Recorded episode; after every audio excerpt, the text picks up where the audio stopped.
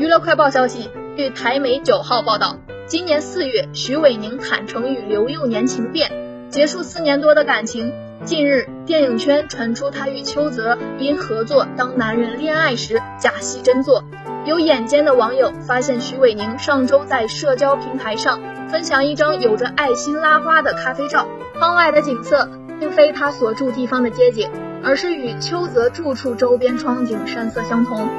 二零一七年，徐伟宁与摄影师男友刘幼年被目击深夜约会看电影，恋情曝光。不过四月，他在宣传电影《当男人恋爱时》却说，大家有共识往婚姻这条路上走，但是没有成功。我们是在一个很和平理性的状态之下分开的，大家还是朋友，坦诚已经分手。